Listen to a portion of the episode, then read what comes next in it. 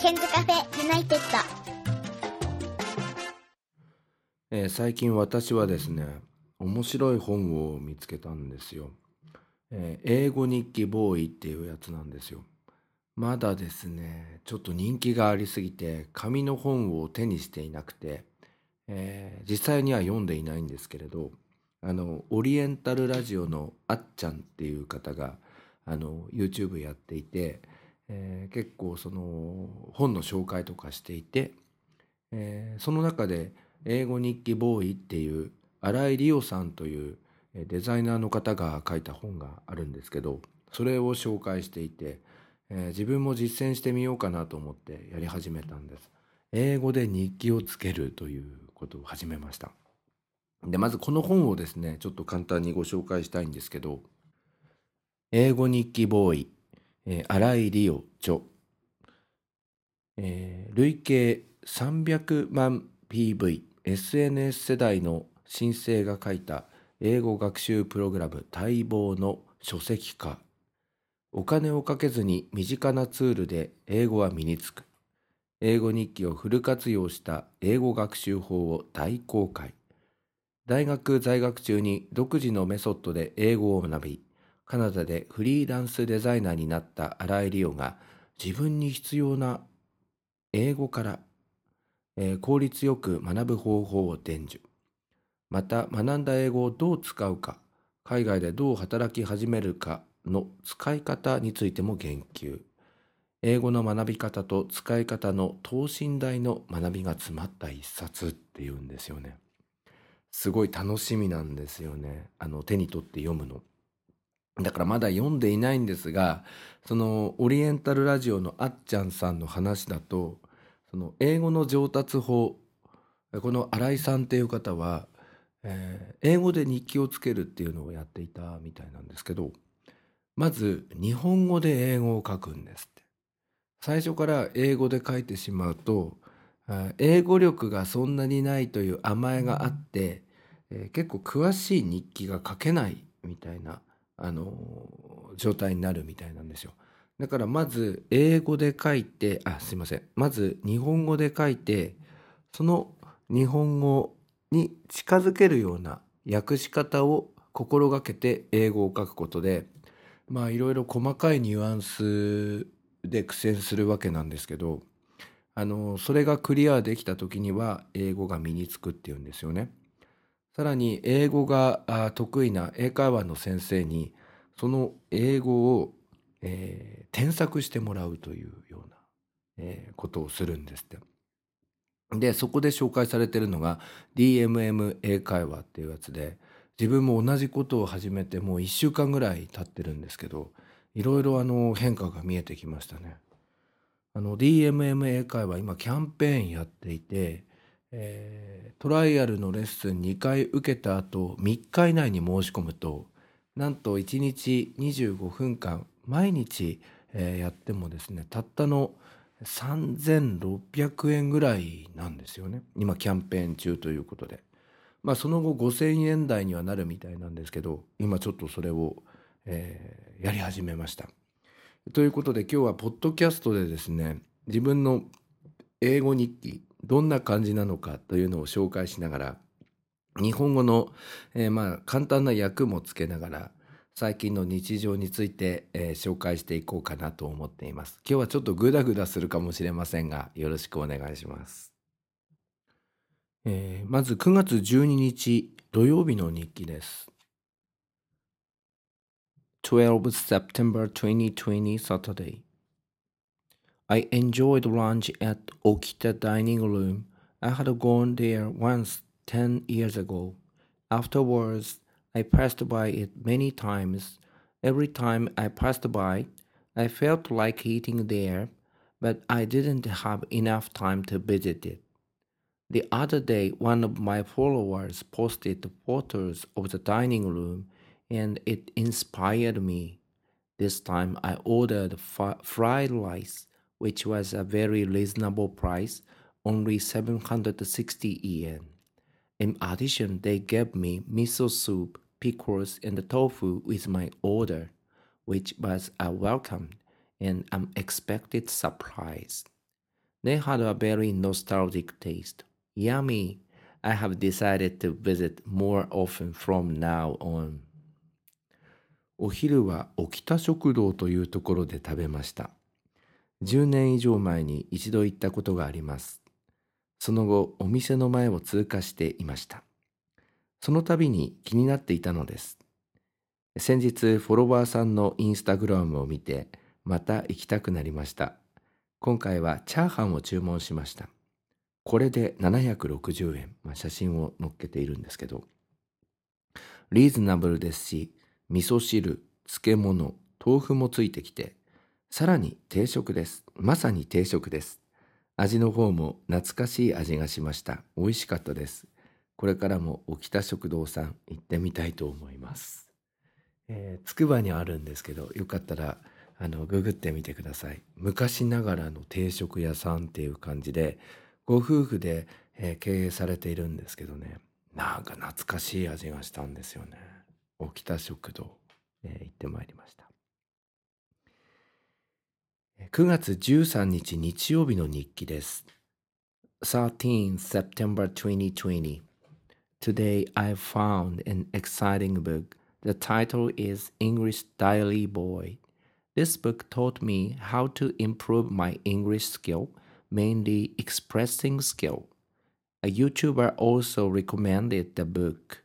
First, I write a diary in Japanese and translate it into English by myself. Then I show it to the online English teacher and receive a lot of advice. I think the online English lesson is attracting me because I can see many cultures and customs from all over the world because the teachers are from many countries in the world. It's like throwing one stone to kill two birds. I have made up my mind to continue this effort. 今日はある本に触発された日でした。その本のタイトルは英語日記ボーイです。この本は自宅にいながらにして英語力をアップさせる方法を書いた本です。YouTuber の方も紹介していました。まず日本語で日記を書いて、その後で、えーその後で英語で日記を書きます。そして最終的にそれをオンライン英会話で先生に添削してもらうというものです。オンライン英会話の先生は世界中にいますので、様々な国の方々と話をすることもでき、今までに行ったことない、行ったことのない国の文化や風習も学ぶことができ、一石二鳥です。これから頑張っていこうと思います。すごいいろんな国の人と話すんですよ。こういう機会もなければ話すことないような国なんですよ。例えばボスニア・ヘルツェゴビナとかガーナとか、えーまあ、フィリピンの方はよくあるんですけどなんかあのアフリカの国が多いんですよね。えーあとはセルビアとかですね。えーだからそういう人たちの文化とかにも触れながらあの話をしていくんですよ。あのネイティブプランっていうのもあるんですけどまあネイティブプランつまり、えーに英語を母国語にしている人たちの先生のプランは、えーちょっと料金がアップするわけですけど私はそのノンネイティブの方々で英語が得意な人たちと話をするっていうのがいいなと思っていて、まあ、それはすごい刺激的なんですよね。なんでかっていうと彼ら彼女らっていうのはあの英語が第二言語になっているんですが仕事のため生活をするために必死で英語を学んできたっていうその痕跡というか跡があってだからこそすごい正しい文法だったり発音を身につけようとする形跡があったりするのでまあ自分も英語を第二言語にしたいあの人間なのであのとても刺激的だなと思いましたね。でまあ時々その日本の文化とかにも触れるわけなんですけど皆さんなんか日本のアニメとか好きみたいですね。えー宮崎駿さんのアニメとかあのそういうやつは結構アフリカとかでも有名なんだなと思ってなんか自分のことではないんですが嬉しい気持ちになりました。9月15日、火曜日の日記です。I went out drinking with one of my colleagues last night. Uh, he is standing at a turning point and is required to prove our members as a new leader. He asked me eagerly how he should behave around them. I talked with him frankly about his strong and weak points. We had a very meaningful time because I had a heart to heart talk with him until midnight. We enjoyed lemon sour and raw oysters. The combination was awesome. However, it is often said that people have gotten food poisoning from raw oysters. I have never gotten food poisoning from eating them, but whenever eating them, I am always concerned about it. The colleague I enjoyed drinking and eating with last night told me a very interesting story that had been handed down from long ago. When we eat raw oysters in the month, foods sparing include all. We never get food poisoning. On the other hand, when we eat them in the month, food sparings don't include all. We could get food poisoning easier. It means that January, February, March, April, September, October, November, and December are same months for us to eat them, while May, June, July, and August are not. Isn't it interesting? っていう日記です。え昨夜、職場の後輩と飲みに行きました。後輩は転換期を迎えていて、今後は新しいリーダーとしてスタッフをまとめることが求められるようになってきました。えーこれからどのように周囲に振る舞っていけばよいのか、熱心にアドバイスを求めてきました。ざっくばらんに後輩の良いところ、課題になっているところを話しました。深夜まで腹を割って話すことができ、大変有意義な時間を共有することができました。写真はその時に飲んでいたレモンサワーと生牡蠣です。この組み合わせが最高に良かったです。しかしながら生牡蠣は食当たりしやすい食べ物と言われています。私は一度も食当たりしたことがないのですが、いつもこのことを心配しながら食べています。後輩によると、英語で月を表したとき、何月っていうことですね。綴りに R がついている月は生牡蠣を食べても良い月であるという言い伝えがあるそうなのです。すなわち January 1月、February 2月、March 3月、April 4月、September 9月、October 10月、November 11月、and December 12月は生牡蠣を食べても良い月ということです。逆に May 5月、June 6月、July 7月、and August 8月は生牡蠣を食べない方が良い月になります。面白い言い伝えですね。まあたまたまあれじゃないですかねこれあの暖かくなる季節っていうのは当たりやすいっていうことでその R があその月のスペルの中にあるかないかっていうのがたまたまその境界線になっているっていうことなのかななんて思ったんですけど結構面白かったですね。生牡蠣皆さんどうですかね。なんかいつもね当たる可能性があるみたいなことを聞きながら食べるから、えー自分の場合恐る恐るなんですけどね。9月16日水曜日の日記です I went out to eat ramen noodle with my colleague tonight. The ramen noodle restaurant Kado Fuji is one of my favorite ones. Every time I eat the ramen noodles, I tell myself that's enough, that it's the last time. However, a few days pass and I feel like going to eat them again. This ramen is addictive. The staff here are very kind and the service they give us is excellent. Tonight, one of the staff members, an old lady, admired my watch. She pointed out my watch and said to us, Have a nice time like the watch. I'd like to go and eat there again soon. 今夜職場の同僚と角富士というラーメン店に行ってきました。 ここは私がお気に入りにしているお店の一つです。味はとても濃厚、麺は太麺です。毎回食べ終わる頃にはもうたくさんという気持ちになるのですが、また数日経つと食べたくなる中毒性のある素敵なお店です。お店の方々もとても親切で毎回気持ちの良いサービスを受けています。今日はウェイトレスの方に時計を褒めてもらいました。ディーゼルの大きな時計を愛用しているのですが、ウェイトレスのおばちゃんはそれを指さしながら素敵な時間を過ごしてくださいねと声をかけてくれました。また行きたいと思います。いやもう門富士何回行ってんだろうね、もう人生の中で。30回ぐらい行ってんですかね。毎回お腹が痛くなるんですけどね。やめられない味なんですよね。9月17日木曜日の日記です。I changed my training method. So far, I went to the sports gym to maintain a good health for my body. However, I trained my body to make my muscle bigger than before.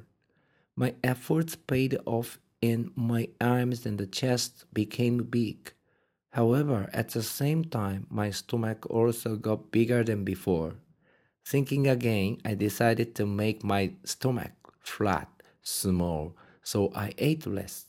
Furthermore, at the same time, my arms and chest became small as well.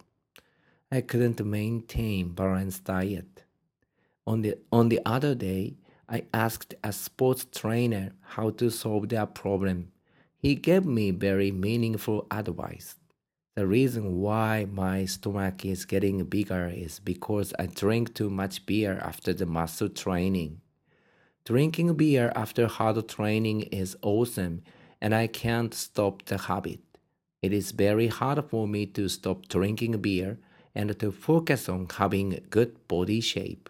I am struggling every day. What should I do? ここ数ヶ月スポーツジムでトレーニング方法を変えました。 今までは健康維持を目的としていましたが、最近は筋肉質にして体を大きくすることを意識しています。腕や胸は大きくなってきたのですが、お腹も膨らんできてしまいました。お腹を引き、えー引っ込めたいとあ食べる量を減らしたら、今度は大きくなっていた腕や胸の筋肉が減ってきてしまいました。バランスよく体を大きくすることができていません。それで先日トレーナーの方にアドバイスをもらいました。お腹が大きくなる原因はトレーニングをした後ビールをたくさん飲んでしまうことにあるようなのです。トレーニング後のビールはとても美味しいのです。抑えることが難しいです。ビールをやめてトレーニングに没頭するようなストイックな情熱はなかなか芽生えてきません。毎日葛藤しています。えどうしたら良いのでしょうか？えー今日もね、スポーツジムちょっと行って、えーインボディっていうのを測ってきたんですけど、体重が増えていたんですよ。筋肉量は変わらなくて。で、体重が1.2キロぐらい増えたのかな？なんですけど、増えた分が、あの、すべて脂肪っていうことで、なんかちょっとモチベーション下がるな、みたいな感じで帰ってきたんですけどね。なかなかこの年で体をこう鍛えるっていうのは大変だなということで、今ちょっとスランプな状態に陥っております。9月18日金曜日の日記です。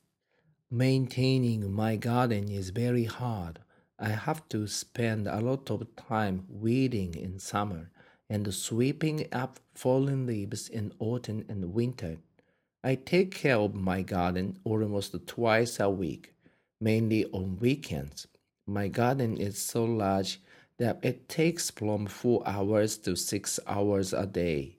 If I stopped doing the garden, uh, it would be terrible.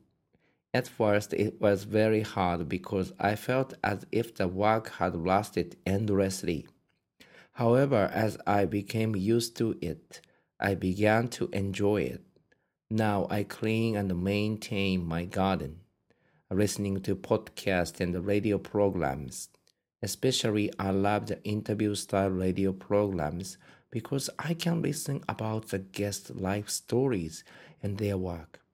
Listening to their talk, I enjoyed visualizing their lives in my brain. Fallen leaves season is coming to Japan soon. I will enjoy maintaining my garden. 庭の維持管理がとても大変です。夏の時期は草を抜くことに、秋から冬にかけては落ち葉を片付けることに時間がかかります。庭が広いので週末は1日4時間から8時間くらいやっていることもあります。これを怠ってしまうとすぐにひどい状態になってしまいます。庭の維持管理を任されるようになった当初はとても辛い気持ちでした。果てしなく続く同じ作業で何度も心が折れそうになりました。しかしだんだんコツを覚えていきました。さらに作業中はポッドキャストやラジオを聞いて楽しむようにしています。特にインタビュー形式のラジオ番組が好きです。毎回ゲストの人生や日々の仕事の話を聞き、頭の中で映像化して楽しんでいます。これから落ち葉の季節になります。庭の維持管理楽して楽しんでいきたいと思います。疲れるよ、これは。本当に。今はね、隙間時間を見つけてやってるんですよね。草が生える時期が終わって、今はちょっと大変な時期ではないんですけど、それでもまあまあやってますね。今日も朝から除草剤をやって、昨日は夕方落ち葉をブロワーで、えーこう風で集めて、えー裏へ持って行ってっていうことをやってるんですけどね。まあでもやっていくうちに愛着が湧いてきて、あとはやりながら耳で楽しむっていうのを覚えて、ポッドキャストとかラジオとかを聞くようにしてるんですよね。まあ、ポッドキャストはリビルドと、えそれからバイリンガルニュースっていうのを毎週欠かさず聞いていて、ラジオの方は、あの、ラジコのタイムフリーっていう機能があるので、えーそれで伊集院光とラジオとという番組の10時台、えーここにはあの様々なゲストの方が来るんですが、そのゲストの方とのトークっていうのを楽しんでおります。皆さんどうでしょうかね？庭とか畑とかやっておりますかね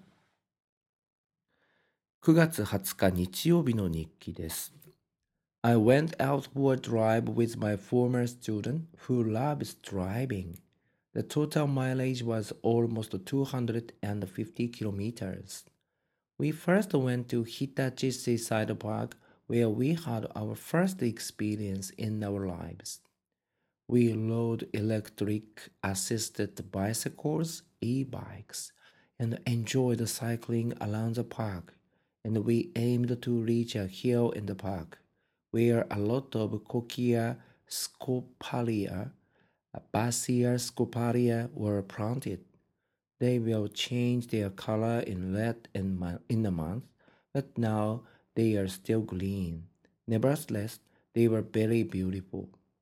After we left the park, we drove again and went to a seafood rice bowl restaurant that was located along a seaside.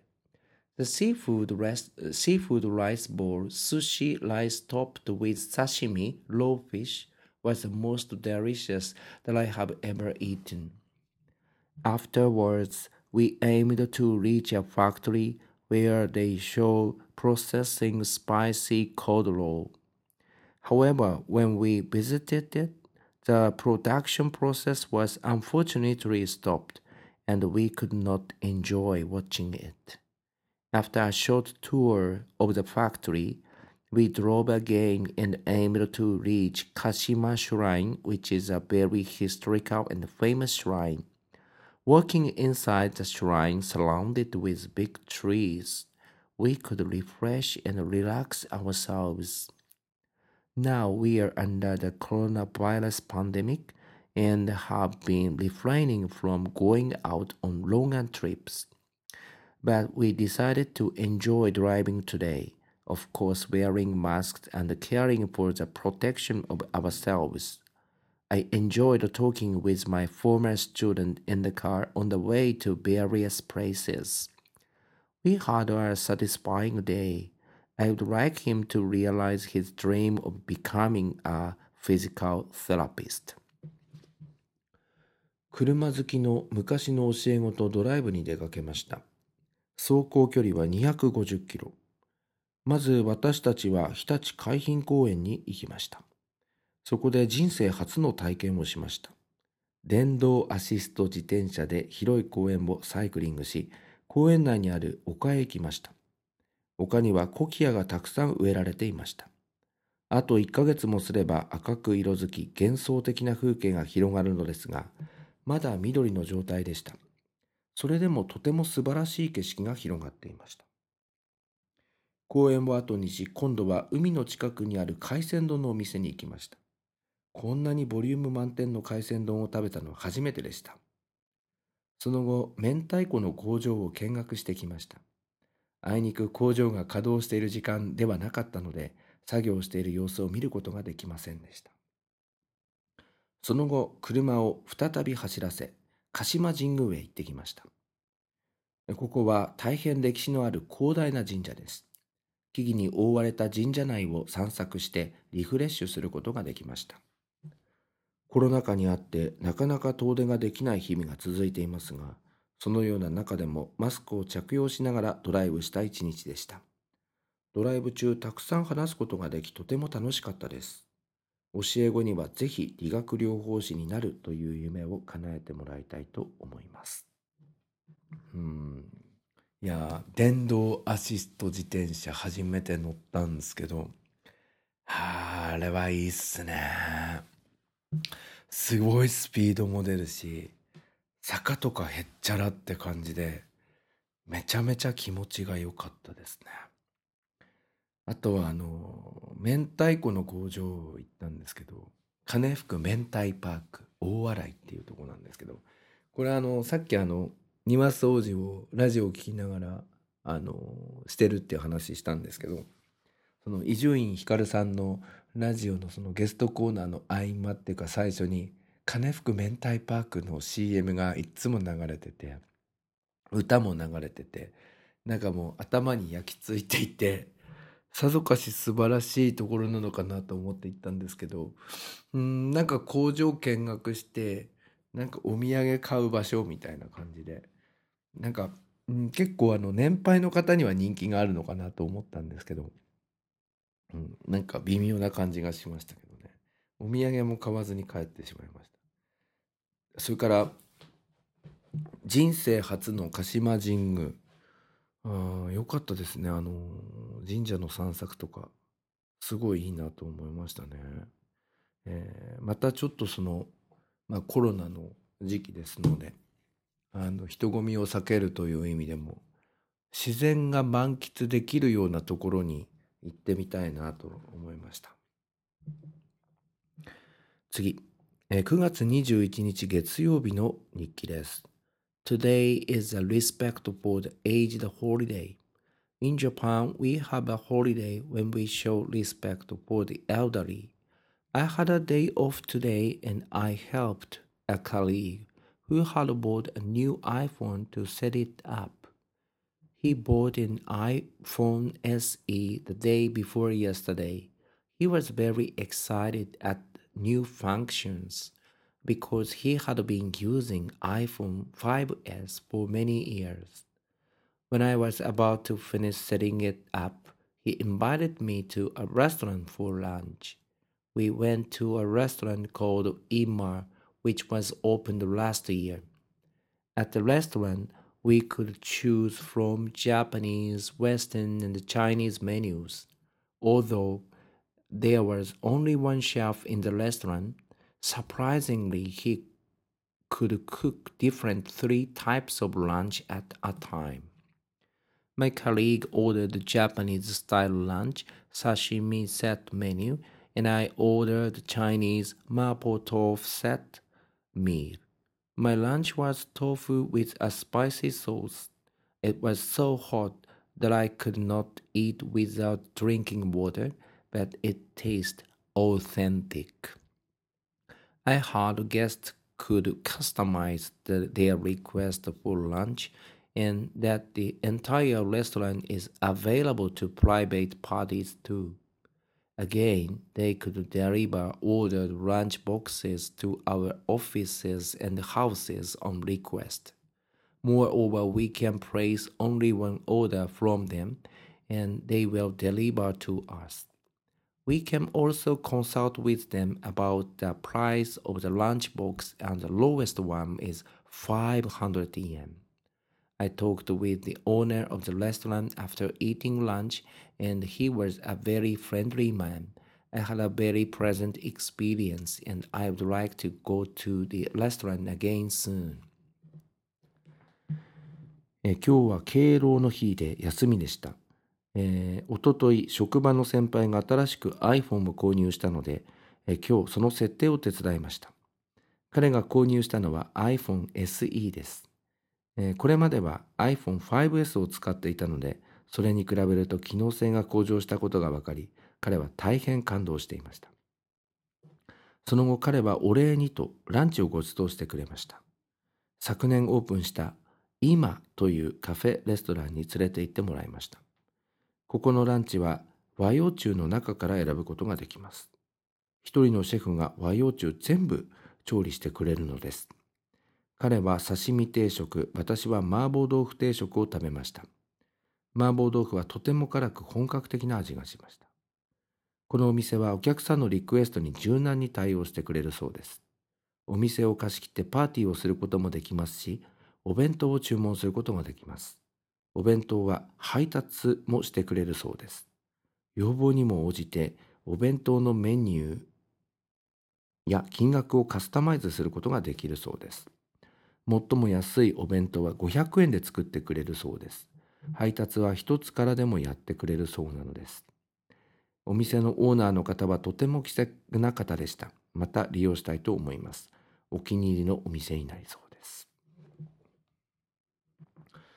えー iPhone の 5S をずっと使っている方からすると iPhone SE 機能性が上がってまあそれは感動しますよね。あとちょっと自分もまあ選び選ぶところも付き合ったんですけど iPhone SE もすごいしあと Y モバイル安いんですね。ちょっとなんか自分もなんか触発されたなって感じだったんですけどね。えそれからですね先ほど紹介したしました今っていうあのカフェレストランなんですけど、えー茨城のつくばの方に住んでいる方はこれは緑野駅の近くなんですよ。つくば市緑の中央にある IMA で今という、えーカフェレストランなんですけどぜひチェックしてみてください。すごいあのおしゃれなレストランで女性向きっていう感じがしますよね。あの料理もすごい美味しいですよね。今度宴会か何かでちょっと貸し切りで使わせてもらおうかななんてちょっと思いました。あとお弁当も頼んでみたいなと思いました。では今日最後の日記です。えー9月22日火曜日の日記です。I set up my YouTube channel in April during the COVID-19 pandemic. The title is Easy to Understand High School English. The first purpose of the channel was to help the students all over Japan who were forced to stay at home and study by themselves. In this channel, I was teaching basic elements of English grammar that high school students had to master. Soon after I released it, a teacher living far away from here sent me a message. Also, the the newspaper reporter came to me and did an interview. After that, the article on my activity was published on their paper. Now my student can come to school. However, they need to follow health protocols and take ordinary lessons. The purpose of this uh, program is to give uh, assignments for students, lesson materials, and for examinations. I would like to go on with this activity. コロナ禍の中、私は YouTube 番組を立ち上げました。タイトルはわかりやすい高校英語です。コンセプトはコロナ感染拡大防止のために自宅で学習しなければならない全国の高校生に向けて高校で学ぶ英語の基本的な文法事項を解説するというものです。配信するとすぐに反響がありました。遠く離れて仕事をしている高校の先生から連絡があったほか、新聞でも取り上げてもらいました。現在生徒たちは感染防止策を講じながら通常通り登校できていますが、この動画を見てレポートを書いてもらったり、授業に取り入れたり、定期試験にも内容の確認として出題しています。これからも続けていこうと思います。えー、わかりやすい高校英語、よかったら、えー、YouTube でやっておりますので、ぜひご覧いただきたいなと思います。はい。えー、ということで、えー、こんな感じで自分も英語日記始めてみたんですけど、えー、やって1週間ちょっともう10日ぐらい経つんですけど気づいたことはですねこの細かいニュアンスのところをよく直されるんですよ。あを入れる場面とか「ざ」を入れる場面とかあとはここまで過去形で書いてここは現在形でいいとかね、まあ、日記独特の言い回しっていうか表現のその時勢のちょっとチェンジを必要としているみたいなそういう細かいニュアンスを今学んでいて発信力をつけようかなと思っております。えー、英語日記ボーイまたちょっと実際に紙の本を手に取って読んだら感想なんかも話してみたいなと思っています。えー、今日は一人トークでやりましたけれども、えー、本当はですね、えー、ポッドキャスト、え今日ゲストの方来てくれる予定だったんですけど、えちょっと都合がつかずダメだったということで、え今日は一人トークでございましたけど、え、また出たいよっていう人結構いるのでまた時間調整して、え、このコロナ禍にありながら皆さんどんな仕事をしているのかどんな学生生活をしているのかなど教えていただきたいなと思います、え、今日は一人トークでした。ここで101ケンさんに代わってケンズカフェユナイテッドからのお知らせです。この番組では現在リスナーを募集しています。iTunes ストアにあります検索バーに「ケンズカフェユナイテッド」と英語で入れて検索してみてください。無料でダウンロードすることができます。iPod などに入れてぜひお楽しみください。いつでもどこでも何度でも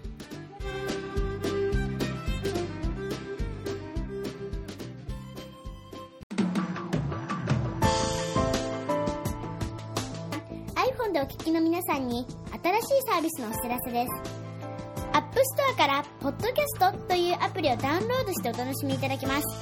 これを利用すると他の作業をしながらでもまたは iPhone を閉じた状態でも聞くことができるようになります。いつでも、どこでも、何度でも